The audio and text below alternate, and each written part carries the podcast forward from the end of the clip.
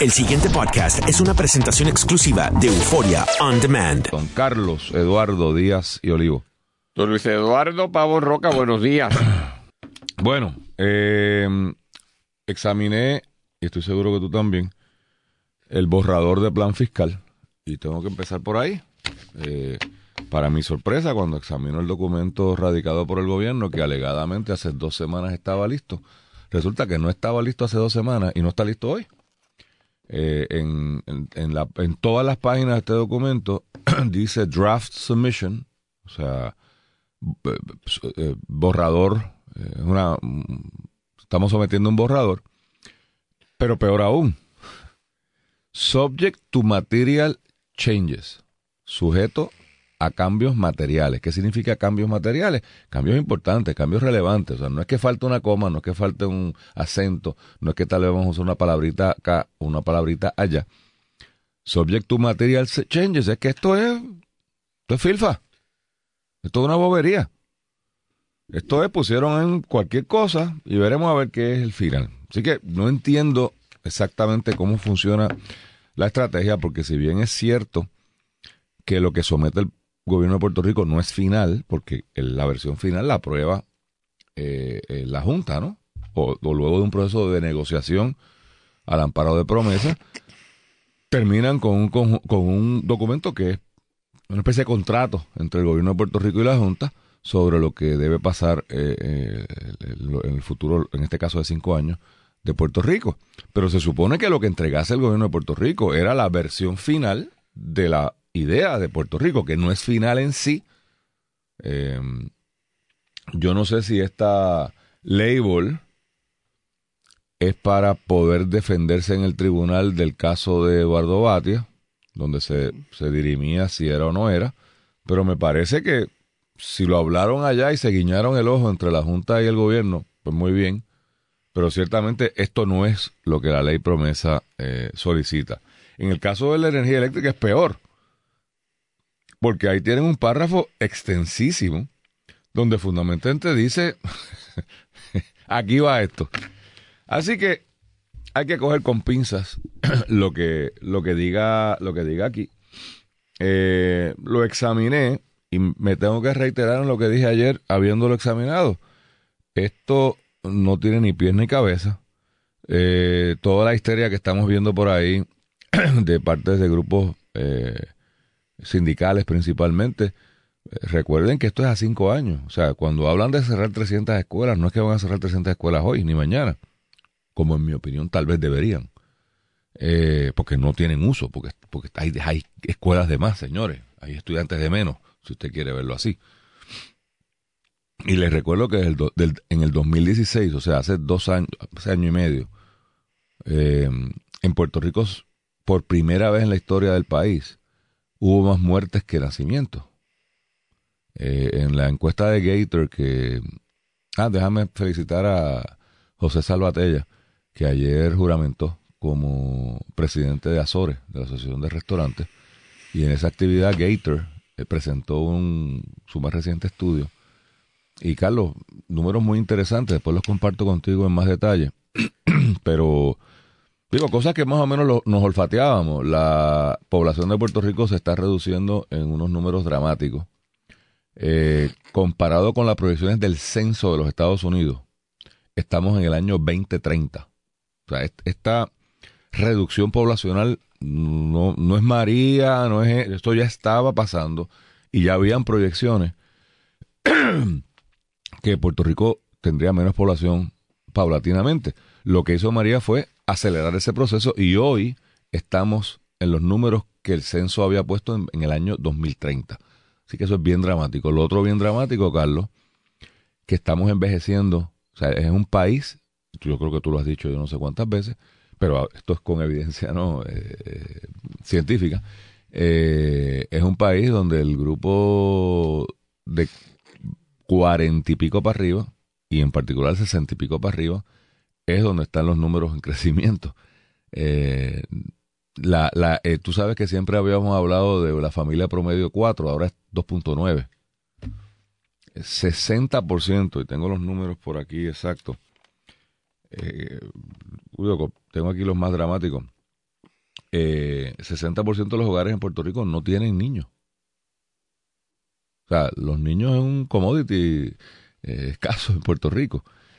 Ojo a todos los dueños de negocios, estudien estas cosas porque esto cambia eh, el, mundo que conocemos. Eh, y la radio está pegada. Eh, también incluye una sección de medios que de nuevo no, no debe sorprender porque con la falta de electricidad en el país. 40% del país está sin luz según este estudio a enero 22. Obviamente este es un número que debe ir bajando todos los días porque esperemos que sigan conectando gente, pero a enero 22 40% del país estaba sin luz. Volviendo a esto, Carlos, eh, mira, yo creo que va a haber que esperar a ver qué dice la Junta sobre esto. Eh, yo, yo, a mí me da mucho trabajo analizar cosas bajo, bajo unos esquemas que del saque me dicen que no son, que no son reales, que son borradores, que, que va a haber cambios materiales.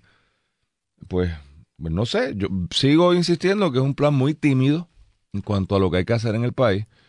Le falta precisión, o sea, más allá de timidez, que es una cosa, no encontré precisión en ningún sitio de cómo se van a efectuar los cambios propuestos, intimados o expresos.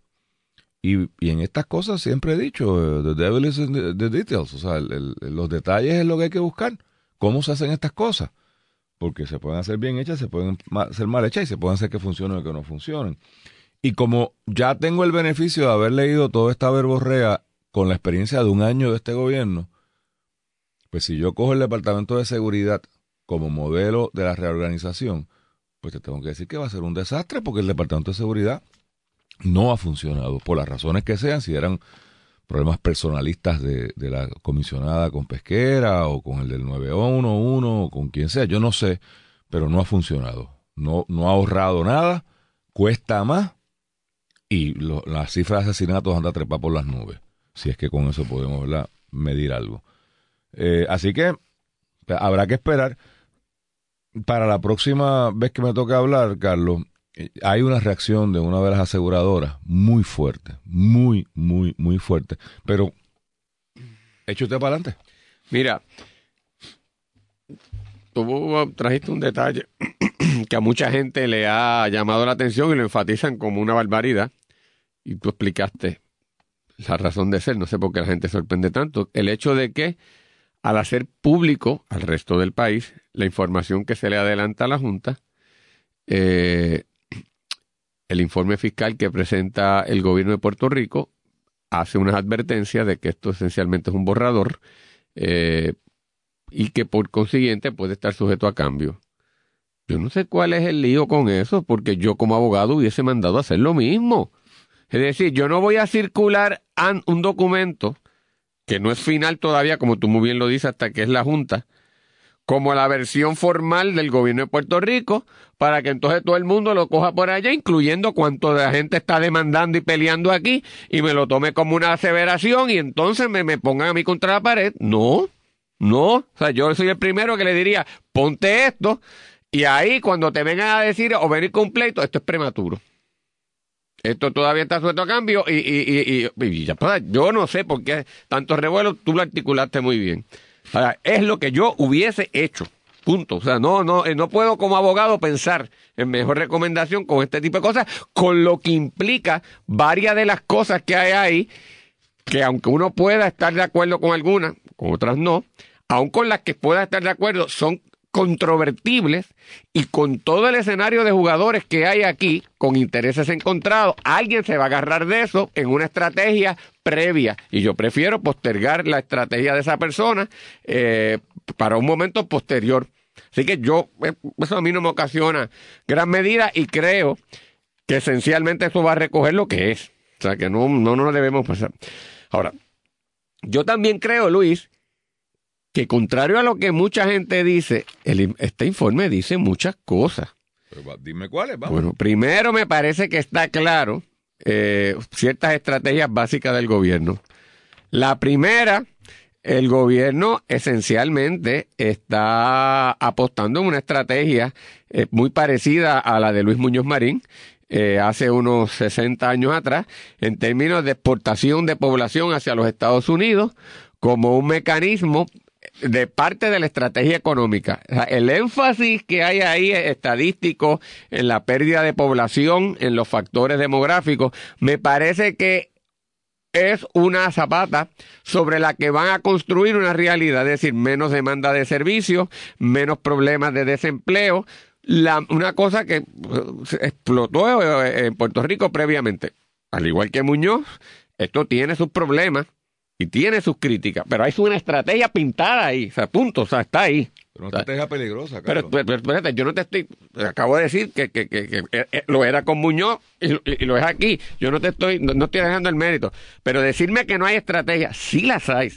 No están pintadas allí en rojo. Miren, esto es así, pero está ahí. Segundo, en principio no parece tocar eh, la estructura gubernamental como tal vez a ti, a mí y otras personas nos gustaría. Eh, ellos dicen que sí la tocan porque habla, ¿verdad?, de reducir a unas 30 agencias, todo el monstruo eh, centenario de agencias que hay, pero como aquí hemos dicho tanto, a nosotros nos preocupa que cuando vemos los planes esto parece más cosmético que otra cosa, pero independientemente de eso, ese no es el, para mí el mensaje más importante aquí. Es que hay unas agencias claves, Luis, de gobierno, que son de las que principalmente se han llevado tajadas millonarias del presupuesto, que le están metiendo de forma escondida y colateral macetazos significativos.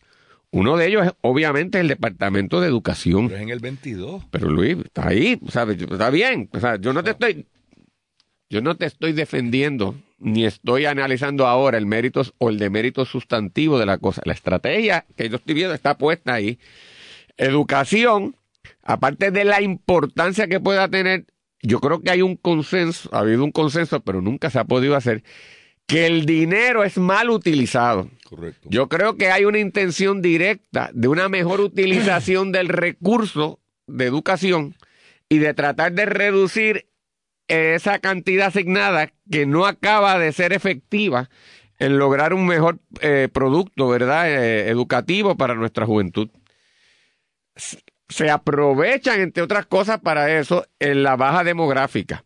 Pero me parece que la eliminación de escuelas y por consiguiente la eventual reducción de nómina que inevitablemente va a conllevar eso con esos retiros porque no va a hacer falta esos maestros y pues, personal eh, gerencial y de otra naturaleza bueno, si se cumplen esos objetivos, va a ser significativo. Lo mismo están haciendo con corrección, que es una cantidad inmensa de recursos que el gobierno mete ahí. Obviamente hay una contemplación de unas cosas que algún mérito puede tener, levanta también, levantará eh, problemas, de no tener a una persona que ha sido sancionada y restringida de su libertad como una especie de muerto en vida en una especie de permanencia por el resto de su vida o una porción significativa de su vida productiva en la cárcel. Obviamente hay modelos de sacarlos de ahí y, programas alternos para reducir el costo enorme que conlleva tener un preso en la cárcel. Eso me parece que está ahí pintado. Y, y una, y, sin decirlo, una especie hasta de desmantelamiento eh, de, de los enfoques tradicionales de esas dos agencias. En salud está pasando lo mismo, que es otra de las tajadas principales del gobierno. Obviamente, hay unas cuestiones eh, ahí medulares, eh, latentes, esquivadas con las incertidumbres que hay a nivel federal sobre este particular y partiendo de unas posibilidades de que este dinero se siga dando, pero de que van a meterle cortes a la manera en que salud ha estado administrando todo lo relacionado al ofrecimiento del plan de salud gubernamental, eso también está pintado ahí. De igual manera, Luis, me parece que está claro que los municipios, eh, tal y como los conocemos ahora, están sentenciados a muerte. Está pintado ahí, está dicho ahí. Es decir, eh, la reducción de los incentivos está puesto ahí en blanco y negro. Y e incluso la creación de unas estructuras de condado que se habla ahí, están haciendo una nueva contemplación del arreglo de administración pública eh, local que o los municipios se reinventan y voy ahora a golo o, o desaparecen y obviamente en cierta manera lo están tirando a su suerte. Respecto a la universidad, básicamente le están diciendo, van a tener un presupuesto básico pero no va a ser como lo tenían antes y ustedes se las van a tener que arreglar. No crean que esto es allí como las cosas eran antes. Así que me parece, Luis, que hay una articulación de cosas y otras más, porque seguimos después de la pausa y te dejo a ti hablar. A lo que voy es, si hay cosas bien concretas. No significa que estemos de acuerdo, no significa que sean buenos, pero están puestas ahí. Cuidado, cuidado. Me asusta que la gente no las vea. El pasado podcast fue una presentación exclusiva de Euphoria On Demand. Para escuchar otros episodios de este y otros podcasts, visítanos en euphoriaondemand.com.